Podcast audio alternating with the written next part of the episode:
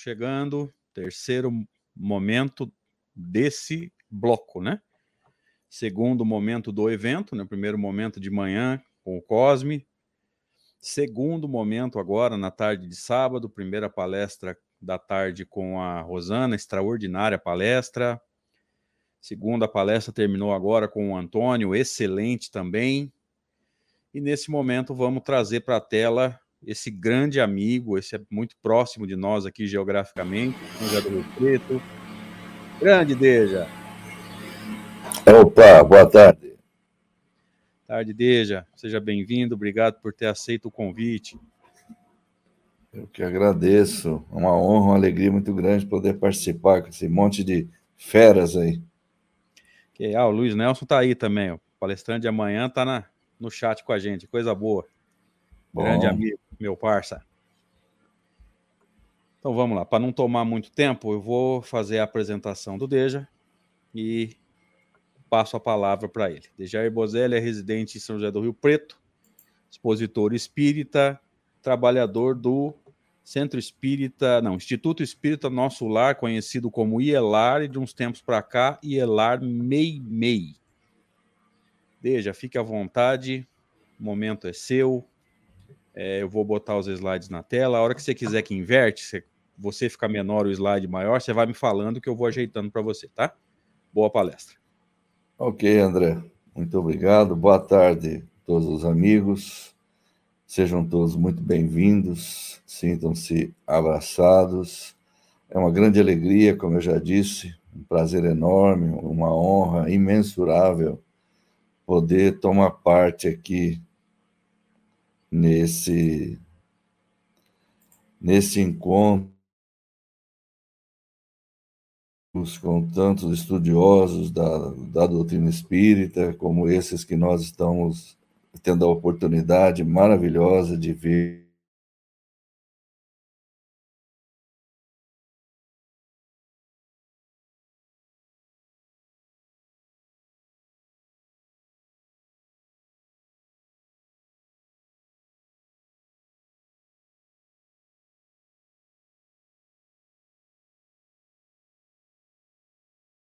Mente. Ah, voltei. É, tinha dado uma travada, né?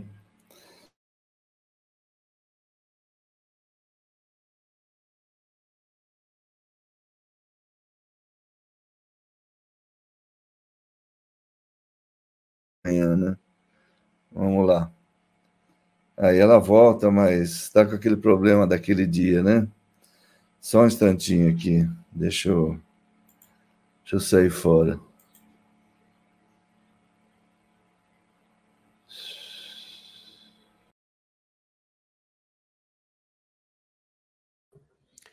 Então vamos lá, enquanto o Dejair não vem, eu vou contando uma historinha aqui. Pirulito que bate-bate. Se alguém quiser continuar no chat aí, fica à vontade. Estou segurando as pontas aqui. Falei que eu não faço evento para eu mesmo falar, mas pelo menos de step a gente serve, né? Deixa só o Deja voltar. Tranquilo, gente. Isso acontece. A minha também me deixou na mão hoje cedo.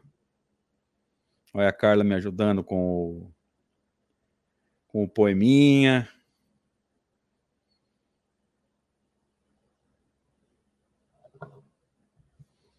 Tranquilo, gente. Isso acontece. Quando eu corto esse pedaço aí, Encana com nada não, que não compensa.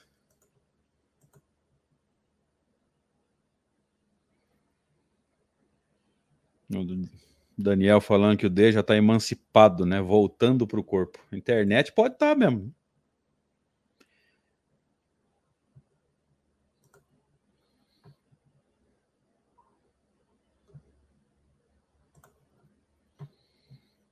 Internet talvez esteja realmente. Né? Que a nossa região, gente, ela está muito quente. E pelo menos até a hora que eu entrei no quarto, estava ameaçando chuva. Talvez em Rio Preto, em alguns pontos, já esteja até chovendo, né? E a gente sabe que no Brasil basta respirar fundo que a internet abre o bico, né?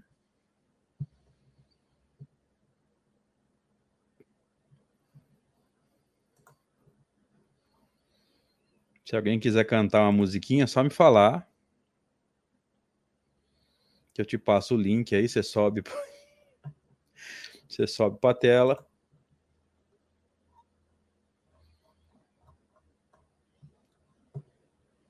Fazer uma dupla sertaneja, Fábio Fadel e Daniel Mendonça.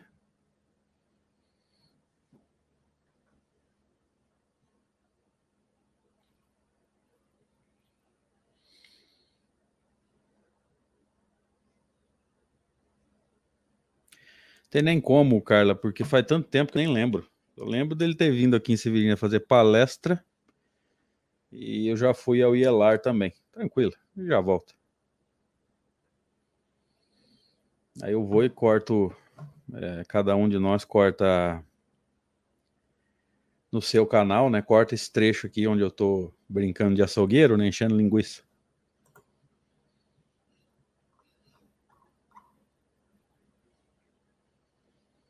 Pelo pensamento, vamos, vamos todos evocar o espírito de Jair Bozelli.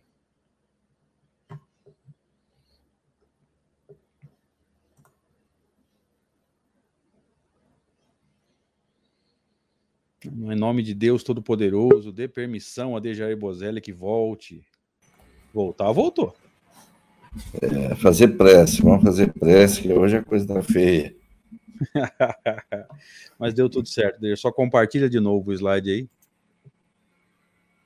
Eu tive que trocar a câmera aqui. Vamos ver se agora vai. Tá tranquilinho, viu? Aparentemente vamos, vamos conseguir, né, André? Se Deus, se Deus quiser. Pronto. Vê se você consegue ver aí. Beleza? Perfeito. Tô saindo. Tá contigo. Veja, eu vou começar a contar o tempo a partir de agora. Fica muito tranquilo. Valeu, então. Bom, pessoal, desculpem aí pela falha, são falhas técnicas que fogem ao nosso controle aqui. Mas agora, se Deus quiser, vamos engatilhar aqui a nossa, a nossa palestra aqui. A nossa proposta, então, para a tarde de hoje, para esse evento, é fazermos algumas reflexões em torno da mediunidade. Muito embora saibamos, evidentemente, todos nós, que trata-se de um assunto muito vasto, muito extenso, um assunto bastante complexo e que nós certamente vamos estudar a vida toda e, e não vamos conseguir saber tudo que é preciso saber sobre mediunidade. Isso é a mais pura verdade. Nós somos estudiosos, nós estamos tentando entender os processos, estamos trabalhando com eles há já 20, 30 anos, conforme a pessoa, no meu caso, em torno de 30 e poucos. E a mediunidade sempre tem uma nuance ou outra que nos surpreende, de alguma forma. É, mas nós vamos fazer algumas reflexões aqui dentro das nossas possibilidades, dentro daquilo que o nosso conhecimento permite, dentro daquilo que a gente consegue compreender no estudo, na, nas leituras da, das obras de Kardec. Nós vamos falar um pouquinho sobre isso aqui, a mediunidade de todos nós. É, o próprio Kardec já, já dizia isso, eu vou mostrar rapidinho aqui esse texto dele da Revista Espírita de maio de 1865, quando ele fala, faz essa observação em torno de um comentário, de uma comunicação feita pelo Espírito Georges, numa comunicação recebida em 7 de abril do ano 65. Kardec diz assim: quando ele diz que a medianimidade é um tema inesgotável de pesquisas e estudos, ele está perfeitamente certo. Vejam que o próprio Kardec já adiantava isso, né, em relação ao comentário que o, o Espírito havia feito. Eu vou começar com algumas definições aqui, para a gente, naturalmente, recordar alguns conceitos, do ponto de vista daquilo que a gente encontra nas obras fundamentais, que são as obras de Allan Kardec, naturalmente. Não, não vamos aqui hoje nos servir de outro tipo de literatura que não sejam as obras de Kardec, ok? A faculdade, a definição de mediunidade seria. Isso aqui a gente encontra no livro Instruções Práticas sobre as manifestações espíritas no vocabulário que o Kardec inseriu neste livro. Para quem não sabe, é um livro é, que ele publicou no ano de julho de 1858, e este livro antecedeu o livro dos médiuns. É um livro bem mais fino ainda, era um livro com a finalidade de, como o próprio nome diz, fornecer instruções práticas para as pessoas que queriam é, saber, aprender alguma coisa a respeito do assunto. Então, ele dá essa definição ali nesse vocabulário. É a faculdade que algumas pessoas possuem de servir de intermediário entre o mundo físico e o mundo espiritual. O que é faculdade? É bom que se, também se complemente. É a capacidade, a aptidão é algo que a gente, a gente possa fazer. Então, essa definição deixa uma coisa bastante clara. É a faculdade que algumas pessoas têm. Acredito que esse é um bom começo para as reflexões que a gente pretende fazer aqui. Nesse mesmo vocabulário, é, nesse mesmo livro, nós encontramos uma definição de médium. Então vamos ver rapidinho isso aqui. A palavra vem do latim, médium, meio, né? meio, intermediário. Que, que ele diz, o Kardec? Pessoa acessível à influência dos espíritos e mais ou menos, e aí, como eu gosto de dizer, não é aquela coisa meia boca, né, mais ou menos, ou é mais ou é menos, quer dizer, a pessoa mais dotada, menos dotada da faculdade de receber e transmitir suas comunicações. Comunicações de quem? Dos espíritos.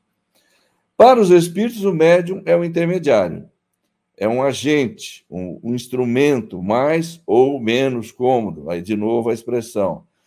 Conforme a natureza ou grau da faculdade mediúnica.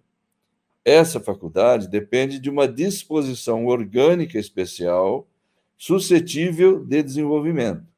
Então, a gente vai ver um pouquinho sobre o que seja essa disposição orgânica especial. Muitas vezes a gente ouve falar né, que a, a mediunidade é uma faculdade orgânica, que prende-se às disposições do organismo, é, e às vezes a gente não compreende bem o que significa isso. Né?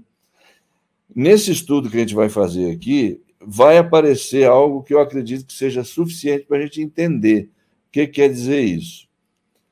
Distinguem-se diversas variedades de médiums, conforme sua aptidão particular para este ou aquele modo de transmissão, ou tal ou qual gênero de comunicação. É bem verdade, acho que todos sabemos que o Kardec, no livro dos médiums, especialmente, mais tarde, né, em 1861, ele ele expôs ali uma classificação bastante ampla de tipos de médiums e de mediunidades. Então, tem ali dezenas de tipos né, de médios, de mediunidades, de acordo com a, com a facilidade, com o modo de, de da, da, mediunidade se manifestar. Enfim, ele fez uma classificação muito bem elaborada, muito técnica né, a respeito disso.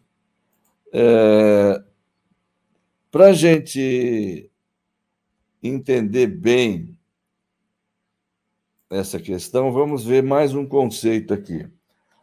Isso está no livro O que é o Espiritismo, cuja importância o Coelho acabou de enfatizar aqui na palestra anterior.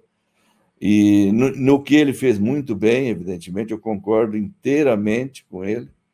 É aquilo que o próprio Kardec recomendava, é a obra básica inicial para todo, para aquele que está começando e também para estudo de todos nós. Temos ali, então, no capítulo 2, a faculdade medianímica prende-se ao organismo, tá? É mais uma, uma informação acerca dessa questão. Ela é independente das qualidades morais do médium e é encontrada nos mais indignos como nos mais dignos. Não ocorre o mesmo com a preferência dada ao médium pelos bons espíritos. Então, aí há uma separação necessária, evidentemente. A faculdade propriamente dita, do ponto de vista da execução, não tem nada a ver com o desenvolvimento moral. Agora, a, a preferência dos espíritos bons por este ou por aquele Obviamente que é determinada pelas qualidades morais de cada um de nós, não precisa nem ser médium para isso. Né? Vamos em frente. Esse aqui é um estudo realmente bem. Eu procurei fazê-lo da forma mais detalhada possível. É, até vamos tentar fazê-lo dentro do tempo que nós temos aqui. Ainda no mesmo vocabulário, a, a minha intenção inicial aqui é oferecer, desde logo, uma base de reflexão para o conteúdo que vem depois, tá? Manifestação. O que, que é, de acordo com esse vocabulário? Ato pelo qual um espírito revela a sua presença. As manifestações são ocultas, quando nada tem de ostensivo, e quando, o, quando aqui está tá errada a palavra, quando o espírito se limita a agir sobre o pensamento são patentes quando se tornam apreciáveis pelos sentidos. Depois vai haver algumas outras definições lá que não vem ao caso aqui, por isso que eu coloquei apenas os pontinhos ali. Mas vamos prestar atenção aqui nessas, nessas duas modalidades de, de manifestação que aparece lá.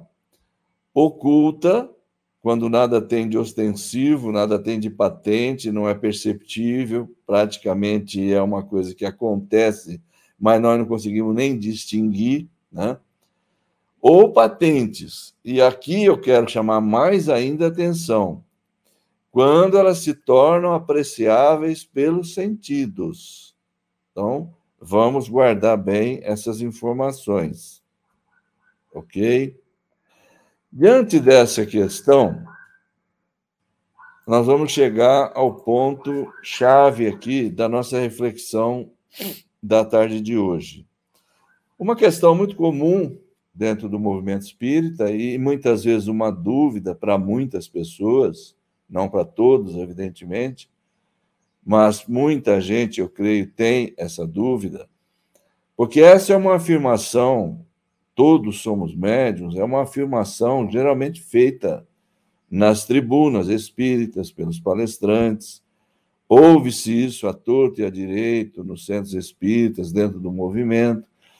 Uh, e o que me preocupa um pouquinho mais é que muitas vezes as pessoas fazem essa afirmação, todos somos médiums, mas não se dão ao trabalho de explicar Sob que aspecto todos somos médios ou, e sob que aspecto nós podemos não ser. Então, é, essa é a questão fundamental, é o pano de fundo aqui, do, é o objetivo central da nossa reflexão aqui na tarde de hoje. A essa pergunta, as respostas podem ser, de fato, sim e não. Okay? Então, nós vamos baseados aqui sempre na obra do Kardec, nós vamos ver alguns textos que ele nos oferece que permitem que a resposta seja sim. Todos somos médiums? Sim. Então vamos ver onde a gente encontra isso e sob que aspecto, para a gente entender bem isso. Ah, dentro da nossa possibilidade, é óbvio. Nós não somos donos da verdade, é aquilo que a gente consegue depreender das palavras do Kardec, é aquilo que a gente consegue entender. Lá no livro dos médiuns, na segunda parte, capítulo 31, nós temos lá esse título, Dissertações Espíritas. Então vamos ler essa daqui, depois a gente vai ver o nome de quem a, quem a, a passou, quem a fez. Todos os homens são médiums. Vejam bem essa afirmação aí. Todos os homens são médiums. Todos têm um espírito que os dirige para o bem quando sabem escutá-lo. Agora, que uns se comuniquem, uns homens, né, se comuniquem diretamente com esse espírito, valendo-se de uma mediunidade especial, que outros não o escutem senão com o coração e com a inteligência, pouco importa. Não deixa de ser um espírito familiar quem os aconselha. E aí a sequência. Escutai essa voz interior, esse bom gênio que incessantemente vos fala. E chegareis progressivamente a ouvir o vosso anjo guardião, que do alto dos céus vos estende as mãos. Repito, a voz íntima que fala ao coração é a dos bons espíritos. E atenção agora, e é deste ponto de vista que todos os homens são médios. Comunicação do Espírito Shannon está lá no item 10 desse capítulo. Então vejamos, ele começa dizendo: todos os homens são médicos, tal, tal, tal. Depois ele vai fazer essa consideração. É dessa forma, é ali, nessa comunicação com. Aqui, de alguma forma, é, ele está tá mencionando a possibilidade do contato com o anjo guardião, que é naturalmente, como a gente pode depreender das próprias palavras dele, um exercício a ser feito. Esse exercício de prestar atenção de tentar, de alguma forma, estabelecer esse contato, porque é por ali que o anjo guardião vai tentar infiltrar seu pensamento. É por ali que ele vai tentar nos auxiliar, sugerir ideias boas, ideias favoráveis, encorajamento, forças, enfim, tudo aquilo que a gente sabe que um bom espírito pode fazer para nos ajudar, né? Vamos em frente. Ainda dentro do sim, Todos somos médiums? Sim. Vamos lá. No Livro dos Espíritos, na segunda parte, capítulo 9, Intervenção dos Espíritos no mundo corporal, no tópico referente aos anjos guardiães, na questão famosa 495, que é de autoria ali de São Luís e Santo Agostinho, que fazem uma, uma parceria nessa resposta aí. Entre outras coisas, eles vão nos dizer isso aqui, ó. Não receeis fatigar-nos com as vossas perguntas. Ao contrário, procurai estar sempre em relação conosco, sereis assim mais fortes e mais felizes. E agora, atenção, são essas comunicações de cada um com o seu espírito familiar que fazem sejam médiums todos os homens. Deu para captar bem a, a mensagem aí? Essas comunicações de cada um com seu espírito familiar. Aqui, só lembrando, no início, como nós vimos aqui na, na, na segunda-feira passada, no estudo nosso do Livro dos Médiuns, no começo chamava-se genericamente de, de espírito familiar a esses espíritos que, que participavam, que ajudavam, que davam assistência. Né? Depois, o Kardec desenvolveu uma classificação um pouco mais detalhada onde o anjo guardião ganhou mais destaque. O anjo guardião, o espírito protetor por excelência. Aí você vai ter espíritos familiares, espíritos simpáticos, com as respectivas definições e enquadramentos. Né? Agora vamos lá para o livro dos médiuns, lá no capítulo 15 da segunda parte, num tópico chamado Médiuns Inspirados, item 182. Todo aquele que no estado, tanto no estado normal como no de êxtase, recebe pelo pensamento comunicações estranhas das suas ideias pré-concebidas, pode ser incluído na categoria dos médios inspirados. Estes, estes, como se vê, formam uma variedade da mediunidade intuitiva, com a diferença de que a intervenção de uma força oculta é aí muito menos sensível. Por isso que, ao inspirado, ainda é mais difícil é distinguir o pensamento próprio do que lhe é sugerido. E agora, a parte grifada, muita atenção, por favor.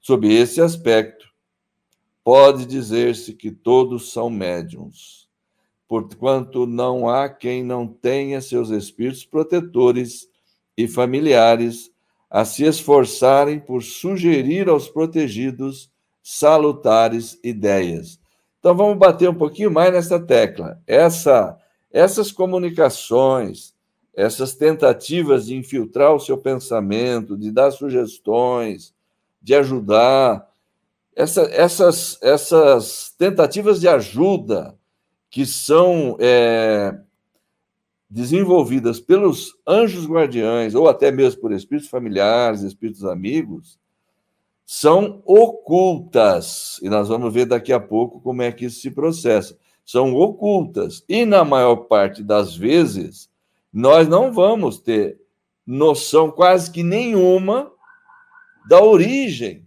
disso. Nós vamos ter possivelmente uma ideia, um espírito que vai tentar nos sugerir um pensamento, tentar nos dar uma força, tentar nos desviar de alguma, de alguma ideia má, de alguma ideia equivocada. Enfim, uma tentativa de ajudar. Mas isso vai ficar, é, digamos assim, na condição de oculta, porque ele não pode interferir com o nosso livre-arbítrio. Ele vai tentar nos ajudar, ele vai nos aconselhar. Por isso que nós dissemos anteriormente, um exercício a ser feito na tentativa de captar cada vez mais essa influência positiva que o anjo guardião, o espírito amigo, tenta fazer sobre nós. Agora, isso, desse, desse aspecto, então, desse ponto de vista, não há nenhuma dúvida, como está aqui no grifo, pode-se dizer sobre esse aspecto, que todos são médiums. E ainda dentro do sim, todos somos médiums. Vamos lá, mais um textozinho aqui para ajudar. Essa é a famosíssima questão 459 de O Livro dos Espíritos. Ainda no capítulo 9, segunda parte, intervenção dos espíritos do mundo corpóreo, que é lá onde aparece a matéria sobre anjos guardiães, que eu acabei de mencionar antes. E vejam o subtítulo Vejamos bem, isso eu peço muita atenção. O subtítulo onde essa questão está colocada: influência oculta dos espíritos nos nossos pensamentos e nas nossas ações. Essa, então, é a famosa 459. Isso é muito conhecido nós, porque semana sim, semana não, tem um orador lá no Centro Espírita nosso na tribuna falando sobre isso, mencionando essa pergunta, do jeito que eu estou fazendo hoje aqui. Os espíritos influem nos nossos pensamentos e nas nossas ações? E aquela resposta famosíssima, conhecidíssima de todos nós, sobre este aspecto. A influência deles é maior do que imaginais, pois com muita frequência são eles que vos dirigem. E aqui um detalhe interessante: nós temos muitas traduções feitas né, da obra do Kardec, e algumas delas, às vezes, têm. Elas se utilizam de alguma terminologia que não é. O Coelho falou uma coisa interessante agora há pouco também. Se for possível, né, fazer uma tradução utilizando-se de um vocabulário mais atual, né, não mudar em nada o conteúdo, evidentemente mas há muitas palavras usadas, muitas vezes, que com o passar do tempo elas vão se tornando um pouco arcaicas, um pouco. É, mais, são mais difíceis de serem compreendidas, né? E, e também considerando os problemas de tradução. Aqui nós temos um caso interessante. Houve uma tradução aí, uma das primeiras, feitas lá atrás, do Guion Ribeiro, onde aqui nessa resposta ele fala assim: a influência deles é maior do que imaginais, pois de ordinário são eles que vos dirigem. Então, aqui, vejam que essa aqui está assim, ó, com muita frequência. Isso aqui está correto. É o que está lá no francês.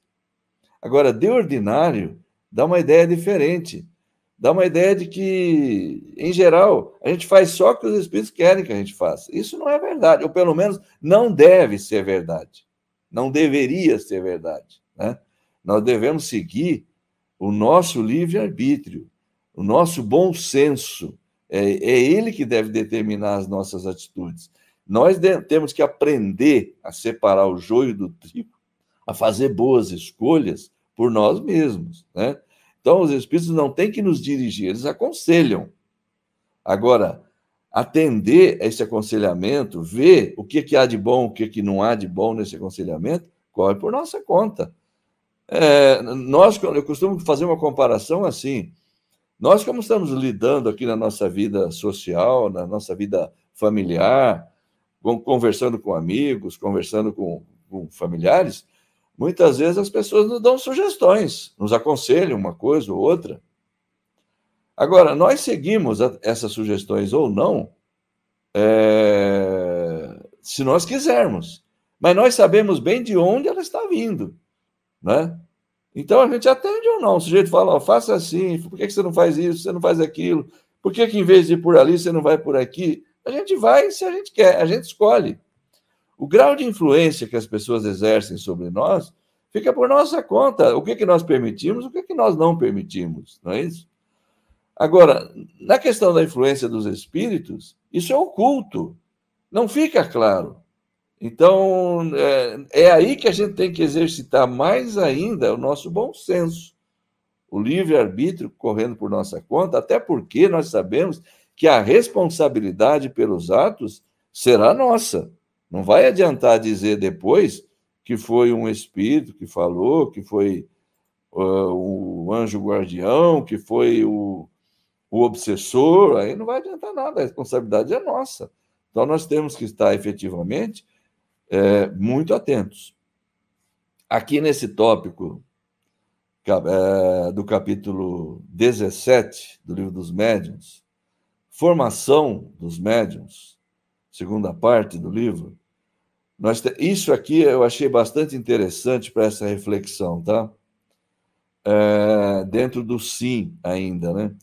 O livro dos médiuns traz algumas informações muito interessantes, muitíssimo interessantes, que, se bem captadas, nos permitem entender um pouquinho mais. Lá, quando ele trata da suspensão da faculdade, vamos para a oitava questão lá.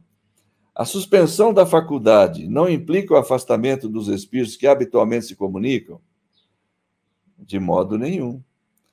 O médium se encontra, então, na situação de uma pessoa que perdesse temporariamente a vista, a qual, por isso, não deixaria de estar rodeada de seus amigos embora impossibilitada de os ver. Pode, portanto, o médium e até mesmo deve continuar a comunicar-se pelo pensamento com seus espíritos familiares e persuadir-se de que é ouvido. Se é certo que a falta da mediunidade pode privá-lo das comunicações ostensivas com certos espíritos, também certo é que não o pode privar das comunicações mentais. E aí vamos entender as comunicações pelo pensamento, que é o canal através do qual o anjo guardião atua, o espírito amigo atua, independentemente de ser médium ou não ser médium. Isso tem que ficar bastante claro. Quando ele fala que a falta da mediunidade pode privá-lo das comunicações ostensivas.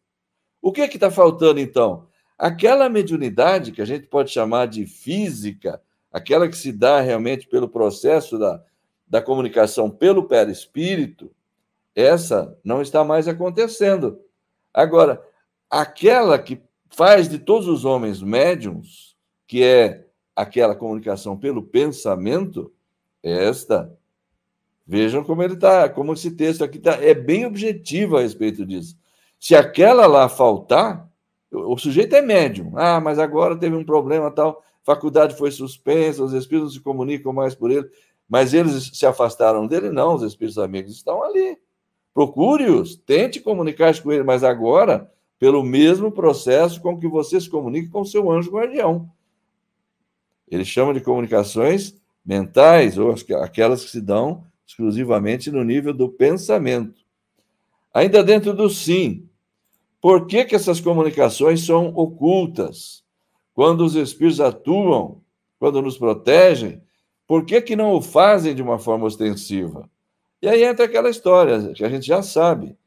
Isso é para a gente exercitar a nossa capacidade de agir, tomar iniciativas, de fazer as coisas por conta própria, tomar decisões, para não criar uma dependência quase que absoluta imagina se você está toda hora em contato com o anjo guardião, sabendo disso, de uma forma ostensiva.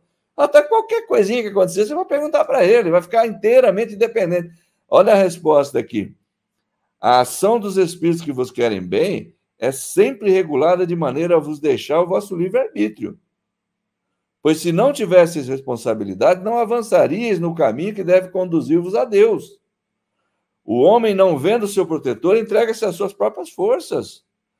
Todavia, seu guia vela por ele e vai lá tentar de tempos em tempos adverti-lo. Por isso que as comunicações não são ostensivas. Elas se dão pelo canal da, vamos dizer, da mente do pensamento, mas não ficam claras, não são é, claramente distinguidas por nós, para que a gente possa tomar decisões, ter iniciativas, não ficar nessa dependência. Né? Vamos tocar rápido aqui. Ainda dentro do sim, ó. lá no que é o Espiritismo, capítulo 2, ainda, qualidades dos médiums. Pelo mesmo motivo, as imperfeições morais do, do médium, aproximando-o da natureza dos maus espíritos, tiram-lhe a influência necessária para afastá-los de si. Em vez de se impor, ele sofre a imposição destes. Isto não se aplica só aos médiums, como também a todos indistintamente, visto que ninguém há que não esteja sujeito à influência dos espíritos.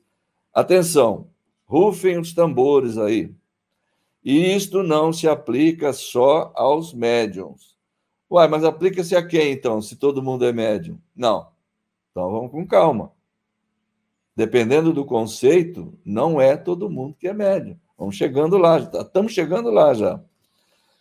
É, não se aplica só aos médios, mas se aplica a todos, porque todos estão sujeitos à influência dos espíritos. Eu quero chamar bastante atenção para isso aqui, porque daqui a pouquinho nós vamos bater muito nessa questão de sentir a influência e ser influenciado, tá? O médium propriamente dito sente a influência. Todos nós, de maneira geral, independente de ser médium ou não, somos influenciados. O verbo é ser. Receber a influência, ser influenciado. Não é o verbo sentir. Daqui a pouquinho isso vai ficar mais claro. Vamos lá. Agora sim, agora nós vamos entrar nessa questão. Vejam, eu, eu procurei textos dentro da codificação espírita, chamada codificação espírita, e é óbvio, a gente encontraria centenas de outros textos para dar suporte a uma palestra desse tipo, mas não, não, não há como utilizá-los todos. Eu vou utilizar na medida do possível aqui. Esse é o principal, creio eu. Tá? Esse é o principal. Livro dos Médiuns, Segunda parte é o famoso capítulo 14 dos médiums. Dos médiums. É, vamos voltar aqui que eu pulei. É, 159. Este é o famoso item 159. Qualquer pessoa que sinta, vamos notar bem então aqui a mudança do verbo, tá? Aqui nós estamos, ele está utilizando a palavra sentir, verbo sentir, sinta, num grau qualquer, a influência dos espíritos, é por isso mesmo médium. Esta faculdade é inerente ao homem e, por conseguinte, não constitui privilégio exclusivo. Assim, há poucas pessoas nas quais dela não se encontrem rudimentos. Atenção para essa frase. Apesar que eu vou, eu vou decompô-la daqui a pouco, não vou nem entrar no mérito agora. Pode-se, portanto, dizer que todo mundo é mais ou menos médio. Essas, são as traduções que rolam por aí. Entretanto, usualmente, aqui o Kardec faz um, digamos assim, entretanto, mas, todavia, porém, contudo, no entanto, são conjunções adversativas. Ah, poucas pessoas não têm, sei lá, você pode dizer, tá, entretanto, usualmente, ou seja, daqui para frente agora, eu quero dizer que eu vou chamar de médium só esses aqui, tá? Só se aplica àqueles nos quais a faculdade medianímica está nitidamente caracterizada e se traduz por efeitos patentes de uma certa intensidade, o que depende então de uma organização mais ou menos, aí é o mais ou menos de novo, mas não meia boca, é mais ou é menos sensitiva. Aí, minha gente, nós vamos decompor esta frase agora, porque aqui entra uma parte interessantíssima. Ele fala assim: qualquer pessoa que sinta, num grau qualquer, a influência dos espíritos. Que sinta. Então, você veja bem: receber influência, ser influenciado, todo mundo é. Isso é o que nós estudamos até agora. Daqui para frente, então, entra uma outra apreciação acerca do assunto. Vamos começar a usar o verbo sentir. Tá, o que é que você. Porque é o seguinte: muitas pessoas sentem. Aproxima-se um espírito, ela tem uma sensação, ainda que seja um calafrio, uma, um, um, um tremor, enfim, alguma coisa, a pessoa capta, alguma coisa ela sente. É percebido pelos sentidos, isso. Ok? Outra frase dele, vou destacar aqui. Há poucas pessoas nas quais não se encontrem rudimentos dessa faculdade. Vamos prestar um pouquinho de atenção, então, nessa frase aqui. Há poucas pessoas nas quais não se encontrem rudimentos. Rudimentos o que é? Vestígios. Nenhum sinal. Há poucas pessoas. Ah, mas peraí. Há poucas, mas poucas não quer dizer nenhuma. Poucas quer dizer o quê? Poucas. Então quer dizer que existem aquelas que não têm nada. Está dizendo que sim. Salvo engano meu, na interpretação do texto, isso está bastante evidente. E eu provavelmente sou uma dessas poucas aí. Vamos lá em frente aqui.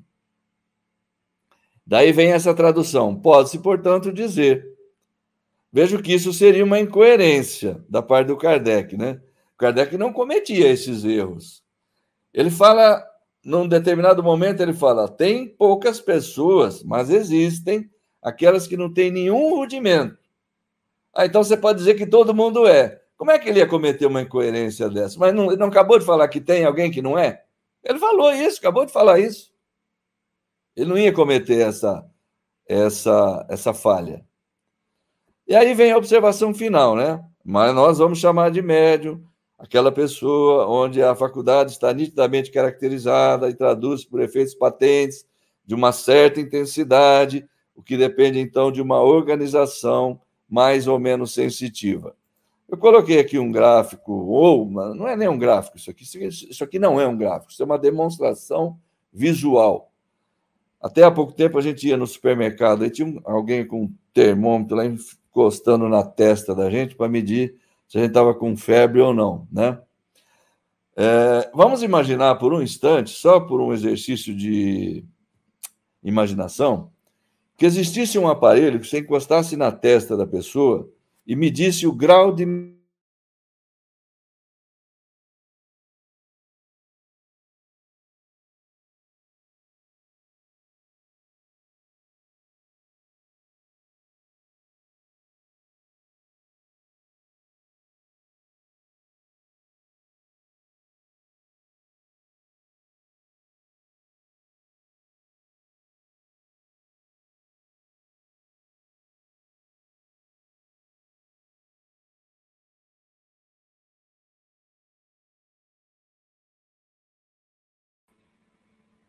Acho que nem ouvindo estão, né? Voltou, André, acho que voltou o trem aqui. Voltou, deixa, tô, tô, tô, tô me retirando. Valeu. Essa linha horizontal, então, seria esse, é, esse, esse ponto a partir do qual, até o qual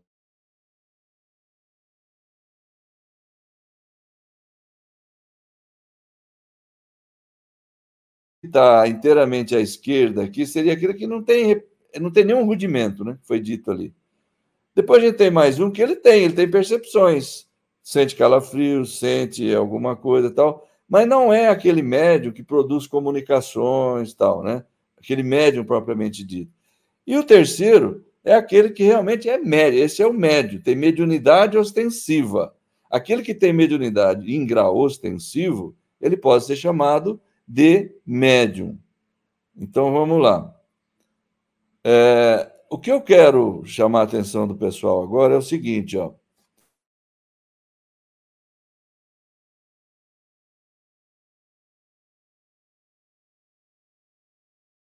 Oh, meu Deus do céu. Foi usado primeiro no livro Instruções Práticas e, e, e, depois é o mesmo texto que está no livro dos médios, no item 159, tá? Então, eu quero me referir a esse texto aqui, para comentar uma coisa.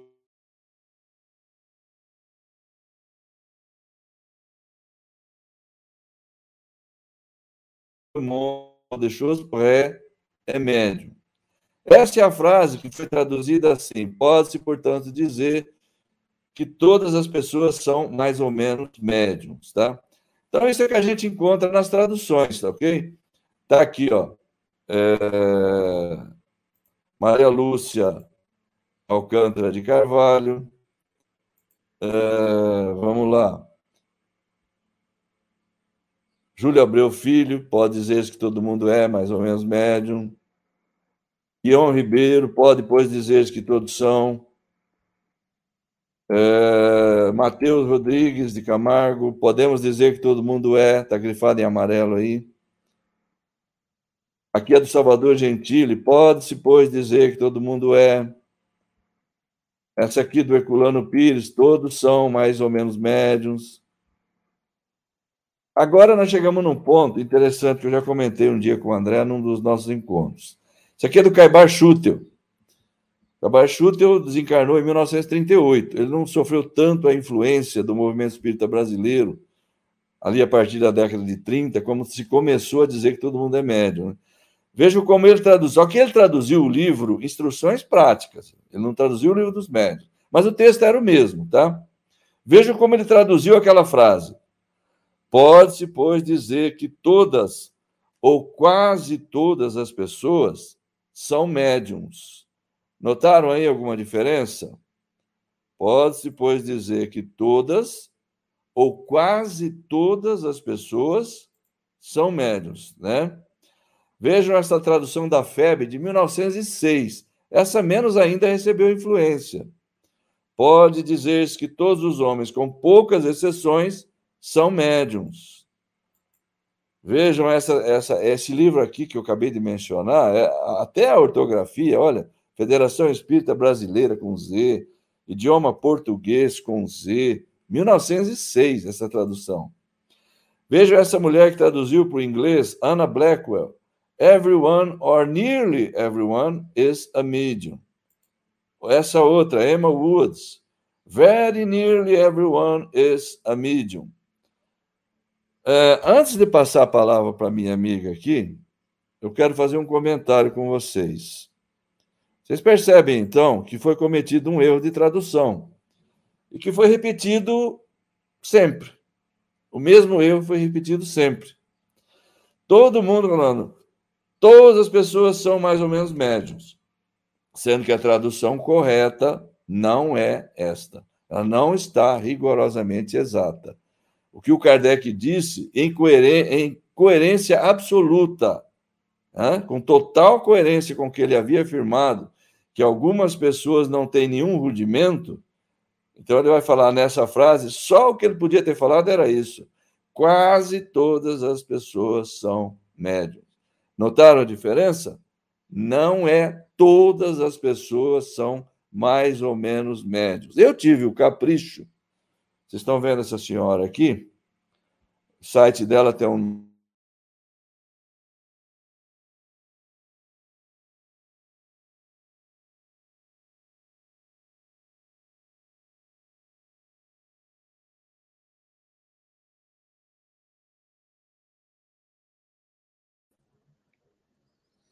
Vamos lá. Deixa só o Deja voltar. Se quisermos continuar com a nossa musiquinha do Pirulito que bate-bate, fiquem à vontade. Vai, Carla Rezende. Você que é boa nisso. Vai, Daniel. Caiu você... de novo? É, tinha Vocês dado... não estão me vendo? Peraí. Eu vou puxar de volta. Já ia chamar o povo para cantar Pirulito que bate-bate. Então, então ninguém escutou nada do que eu falei agora no fim, né? É. Hum, do... atrás, mais ou menos, deixa. O duro é saber o quê? De novo. Eu fiz uma consulta a essa senhora aqui.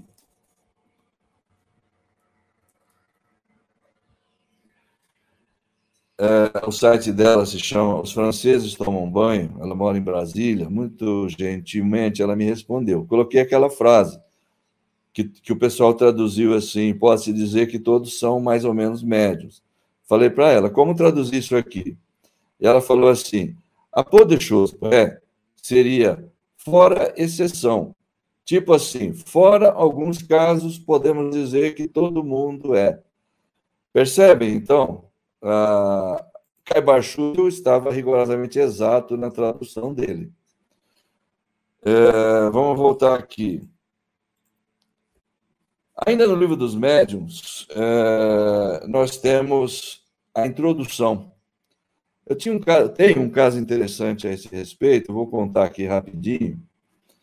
É, uma ocasião, aqui no nosso centro, nós tínhamos a presença de uma figura, uma celebridade, uma figura ilustre do movimento espírita, uma celebridade da, da, da oratória espírita, uma pessoa muito entendida, muito famosa, muito respeitada.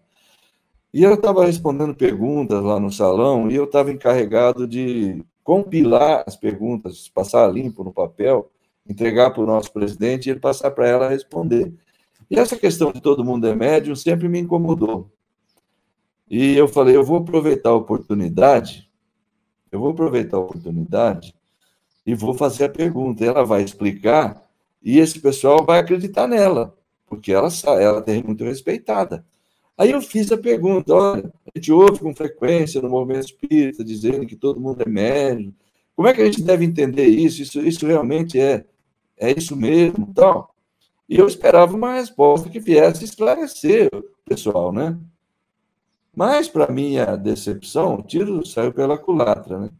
porque ela se inflamou. Mas é claro que todo mundo é médio, o Kardec já fala isso na introdução do livro dos médios e tal. Minha gente, é, essa questão de interpretação de texto, eu admito, é realmente um problema para muita gente, é, mas não devia ser para algumas pessoas, evidentemente. Né? O que, que o Kardec diz na introdução do Livro dos Espíritos? que ela usou. Foi esse o texto que ela usou. O Kardec afirma, desde a introdução, que todo mundo é médico. Vamos ler? Se bem cada um traga em si o germe das qualidades necessárias para se tornar médium, tais qualidades existem em graus muito diferentes, e o seu desenvolvimento depende de causas que a ninguém é dado conseguir se verifiquem à vontade. As regras da poesia, da pintura da música não fazem que se tornem poetas, pintores ou músicos os que não têm o gênio de alguma dessas artes. Apenas guiam os que as cultivam no emprego de suas faculdades naturais. O mesmo sucede com o nosso trabalho. Seu objetivo consiste em indicar os meios de desenvolvimento da faculdade mediúnica, tanto quanto o permitam as disposições de cada um, e, sobretudo, dirigir-lhe o emprego de modo útil. Atenção, rufem os tambores quando ela exista. como repositório de instrução prática, portanto, a nossa obra não se destina exclusivamente aos médiums. Opa, opa, então temos aí mais um problema, moçada. Destina-se a quem, então, se todo mundo é médium? Olha, salvo, com todo respeito à cidadã em questão, já desencarnou, inclusive, é, essa questão de interpretação de texto, pode ser que eu esteja enganado, isso aqui está aí à disposição de todo mundo está na introdução do livro dos médios. Eu coloquei aqui de modo fiel. Quem tiver dúvida, consulte. Todo mundo deve ter o seu livro dos médios em casa, né? E veja lá. Olha, sobretudo dirigir. Ó, meu, o que o Kardec está dizendo aqui? O meu propósito aqui é indicar os meios de desenvolvimento da faculdade mediúnica, tanto quanto o permitam as disposições de cada um, sobretudo dirigir o emprego de modo útil quando ela exista. Ela o quê? A faculdade mediúnica. Ah, quer dizer que ela pode não existir? Ah, não diga, Kardec. Puxa, isso decepciona muita gente. Vamos lá, então. É... Isso aqui eu, eu, ia colocar depois, mas vou colocar agora e a gente já caminha para o final aqui. Eu perdi um monte de tempo aí, a culpa foi minha, ninguém tem nada com isso, né?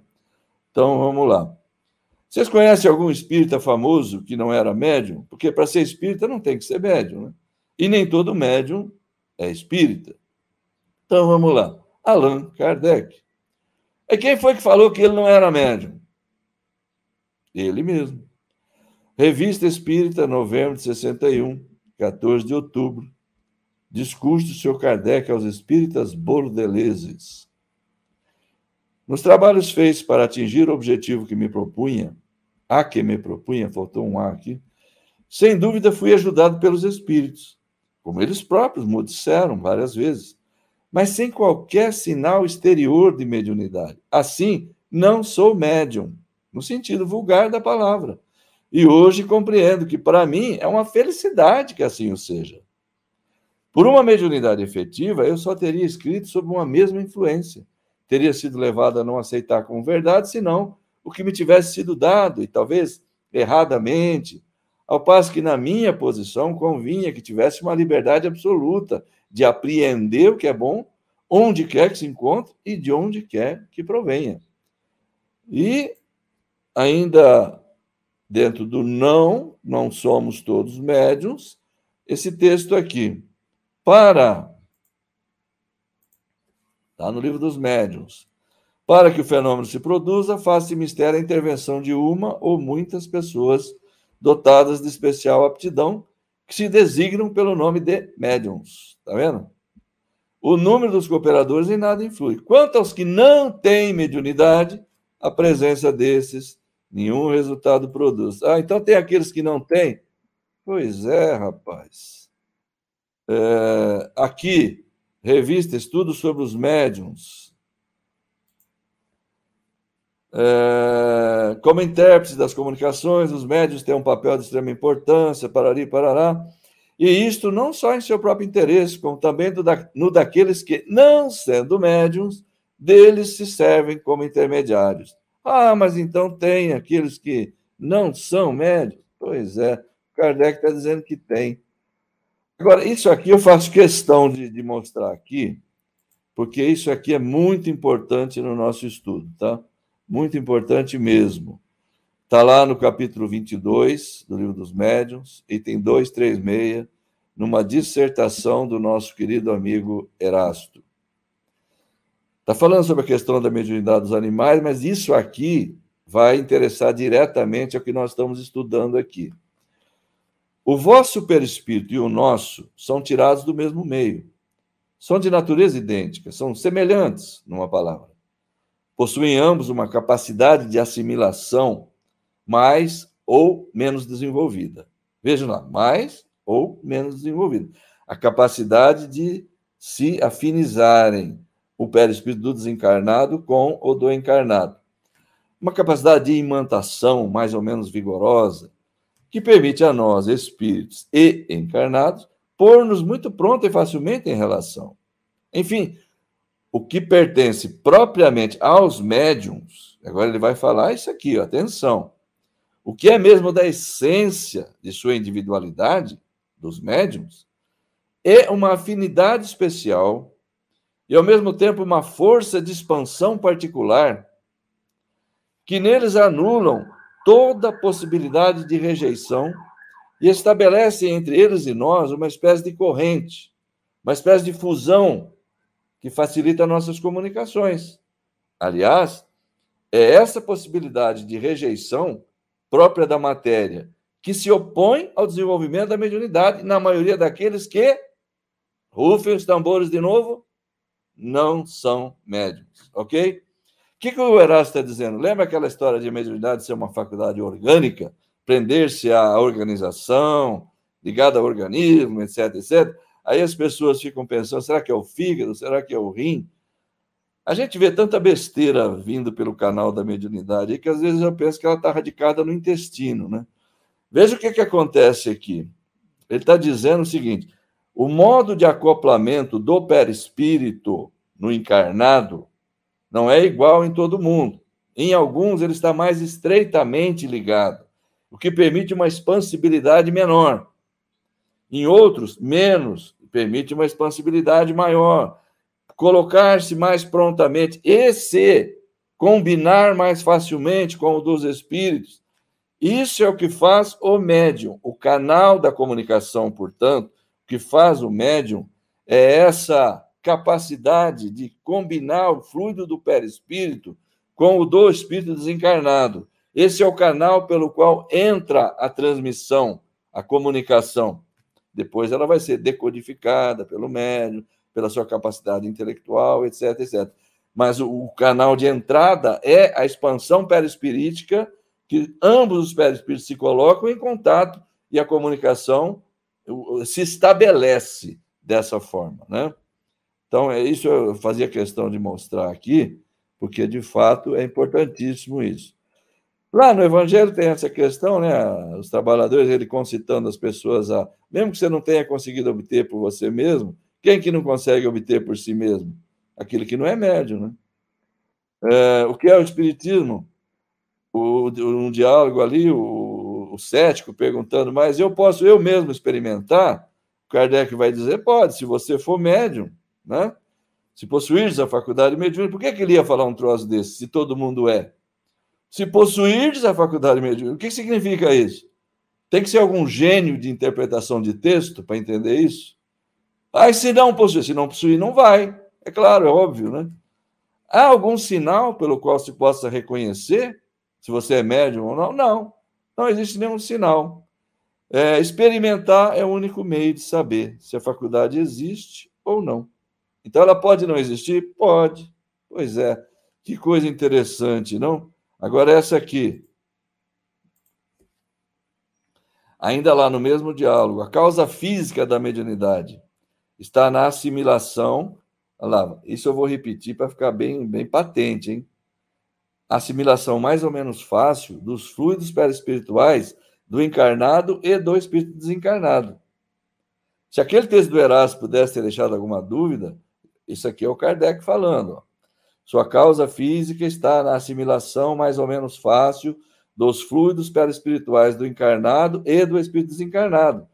Sua causa moral está na vontade do espírito que se comunica, quando isto lhe apraz, e não segundo a nossa vontade. E aí, duas conclusões, ó. Primeira, nem todos os espíritos podem comunicar-se indiferentemente por todos os médiums. Esse é o primeiro, é o primeiro ponto muito importante, tá? Não existe médium universal. Se o fluido não combinar, não vai ter comunicação. Que todo médium pode perder ou ver suspender-se quando ele menos esperar. É, mais uma só, mais, mais uma aqui, vai. Aqui, ó. O que constitui o médium propriamente dito é a faculdade, é óbvio. Então, ele pode ser mais ou menos formado, mais ou menos desenvolvido sob esse aspecto, evidentemente. Agora, o poder que tem o médium de atrair os bons e repelir os maus espíritos, aí sim. Isso está na razão da sua superioridade moral, da posse do maior número de qualidades, tal, tal, tal. No item 79, aqui está invertida a ordem, né? A faculdade mediúnica é uma propriedade do organismo e não depende das qualidades morais do médium. Está vendo isso aqui? É uma propriedade do organismo? De que maneira é isso? Daquele jeito que foi explicado ali fusão fluídica, perispírito a perispírito. É isso que constitui a faculdade. Por isso que se diz que é a mediunidade é uma faculdade orgânica. Aqui eu passo. Pode alguém, sem ser médium, evocar? Sem ser médium. Por que, que o Kardec ia perguntar um trem desse? Se todo mundo fosse, né? É, inerente a são poucas as pessoas que não a possuem. Pois é, mas existem. Realizam, depende do grau de afinidade existente entre os dois fluidos. Que dois fluidos? Desencarnado e encarnado. Então, cada médio é mais ou menos apto a receber a impressão ou impulsão. Né? Resulta daí que, olha, isso aqui é muito interessante, ó. Resulta daí que, se achando juntos dois médiums, igualmente bem dotados, olha, atenção para isso, poderá o espírito manifestar-se por um e não por outro.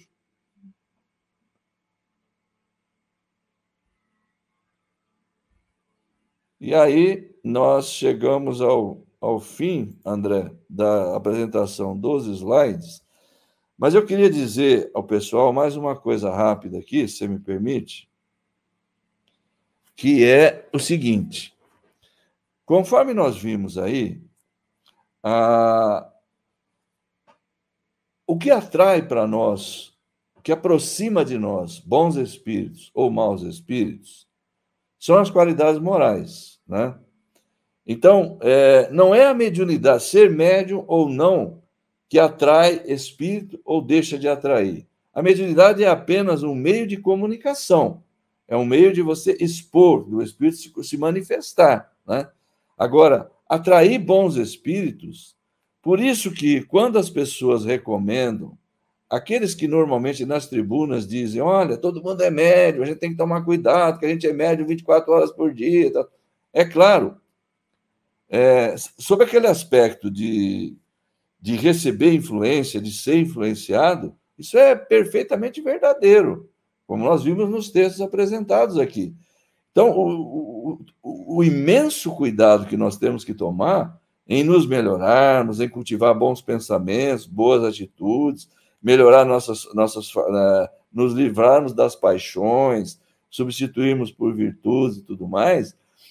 A vantagem disso é que com isso nós vamos atrair, fazer com que se aproximem de nós bons espíritos e não maus espíritos. Nós sabemos que a presença dos bons afasta os maus. Portanto, quando se fala assim, ó, oh, nós somos médios 24 horas por dia, sim, sobre esse aspecto, não tenhamos a menor dúvida. Agora, compreendamos bem, o médium, propriamente dito, no sentido restrito da palavra, aquele que o Kardec fala, só chamamos de médium aquele nos quais a faculdade está nitidamente caracterizada, se manifesta de forma patente, de uma certa intensidade, etc, etc. Esse é aquele que é capaz de proporcionar uma comunicação. Esse é aquele que vai poderá ser um psicógrafo, poderá ser um médium falante, um psicofônico, poderá ter até vidência, enfim.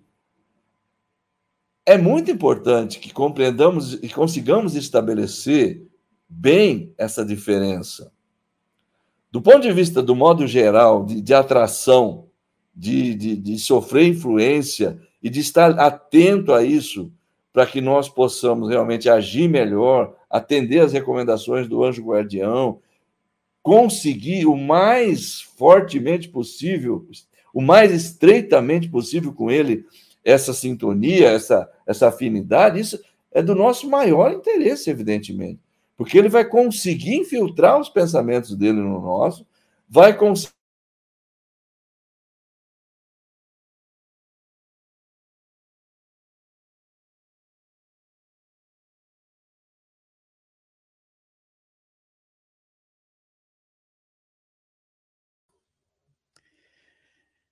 Vamos nós para a nossa poesia. André. Opa. Oi. Acho que é bom nós terminarmos isso aqui, André. Eu agradeço a todos aí pela atenção.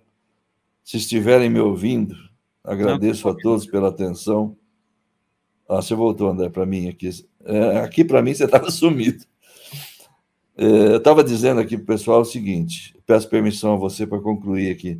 Uhum. Eu agradeço a todos, peço desculpas por esses contratempos todos aqui. É um problema de equipamento, provavelmente meu.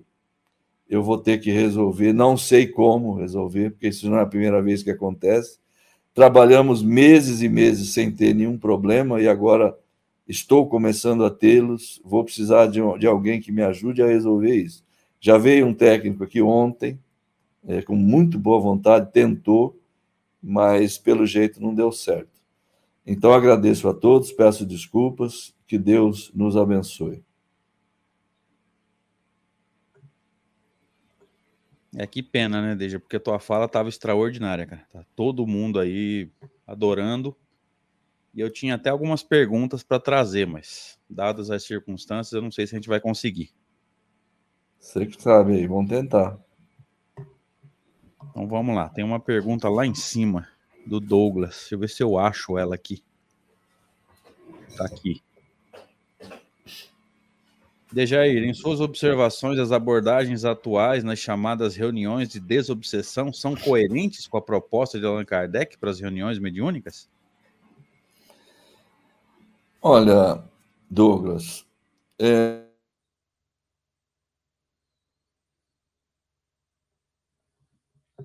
Ele ia começar a responder, travou. Travou para todo mundo? Agora acho que eu voltei. Voltou. Começa de novo, deixa. Por favor. É, em, em, alguns casos que eu tenho observado, não, não conheço muitos, evidentemente, não, não tenho essa, essa vivência, porque eu não participo de, de muitas reuniões, participo da nossa, só que está suspensa há quase dois anos, né? É, mas eu posso te afirmar que, que nem sempre são coerentes com a proposta de Kardec essas, essas abordagens, porque, em primeiro lugar, porque o, o, Kardec trabalhava de uma forma.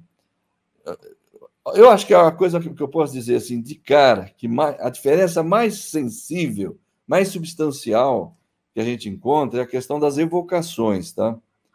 O, o Kardec trabalhava com a questão das evocações de uma forma muito efetiva. Então, é, você vai trabalhar uma questão de alguém que chega na casa espírita com, com alguma perturbação espiritual, onde se diagnostica que de fato existe ali uma atuação espiritual tal. O que, é que você precisa fazer?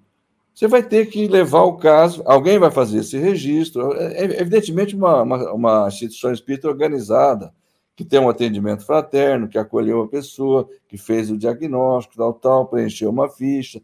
Essa ficha tem que parar na mão do dirigente da reunião de desobsessão. E ali, o caso vai ser tratado. De que maneira? Evoca-se o espírito.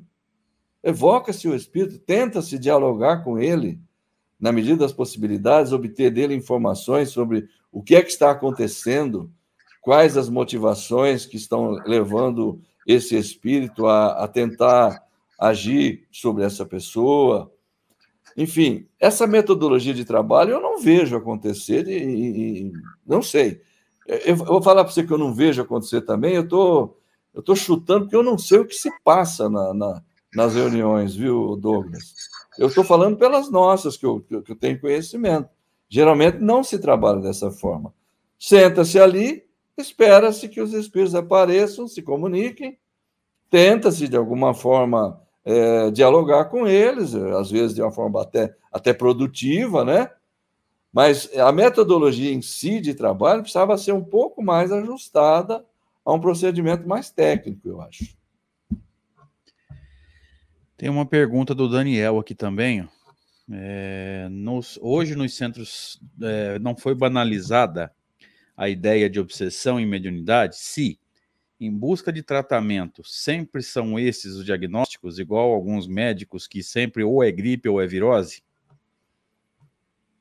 É, isso pode sim, pode perfeitamente acontecer.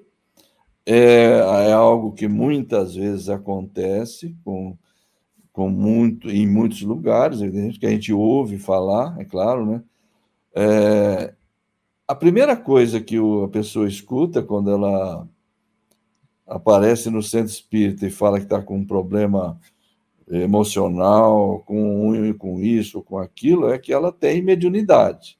É, isso daí é mediunidade, você tem que desenvolver mediunidade tal.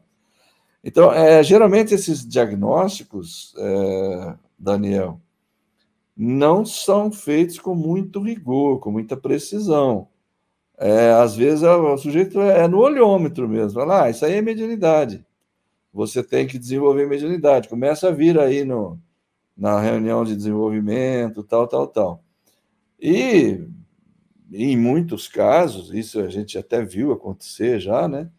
Em muitos casos, a pessoa vem e se descobre que não é, não é caso de mediunidade. É, é, é uma, uma, digamos assim, uma afecção qualquer, um problema de uma, de uma enfermidade, um problema emocional, que nem todo problema emocional, psicológico, está ligado à mediunidade. O que, o que acontece é isso que você falou aí.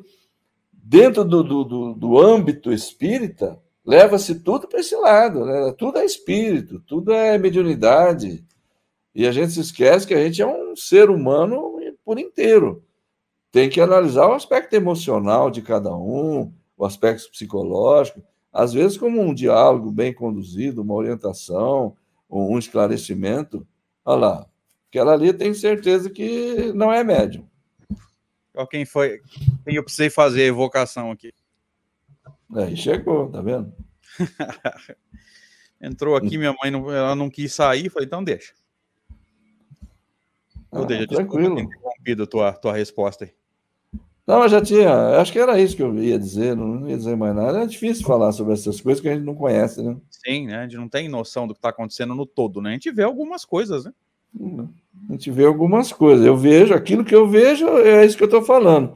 É, ten... Há uma tendência, de fato, há mesmo, dentro dos centros espíritas, de enquadrar tudo como um problema espiritual. Isso é um perigo, né? Não é tudo problema espiritual. Não, pelo contrário, às vezes é o desequilíbrio da própria pessoa, né? É. Então a gente encerra aqui nosso primeiro dia do evento, que eu achei extremamente produtivo, palestras excelentes, e nem as falhas da internet de computador, deixa, tiraram o brilho do que foi feito. Fica tranquilo, porque foi maravilhoso, tudo muito perfeito, tudo muito equilibrado, tudo muito. que foi? Tudo muito bacana. A gente agradece muito. Deja, obrigado de coração por ter aceito esse convite. Aliás, mais esse, né? Porque você sabe da nossa, da nossa admiração, nosso carinho por você. Obrigado de coração por estar entre nós. Viu? Eu que agradeço, André, por esse convite. Parabenizo a você pela iniciativa e pelo brilhantismo do evento, pela forma fantástica como ele está se desenvolvendo. E obrigado por ter me convidado para tomar parte nele. Que é isso, gente. Que é isso, Deja. Obrigado de coração. Gente, amanhã tem mais três palestras para a gente poder caminhar para o final do evento, tá? Obrigado pela presença de todos. Fiquemos com Deus. Até amanhã cedo, se Deus quiser.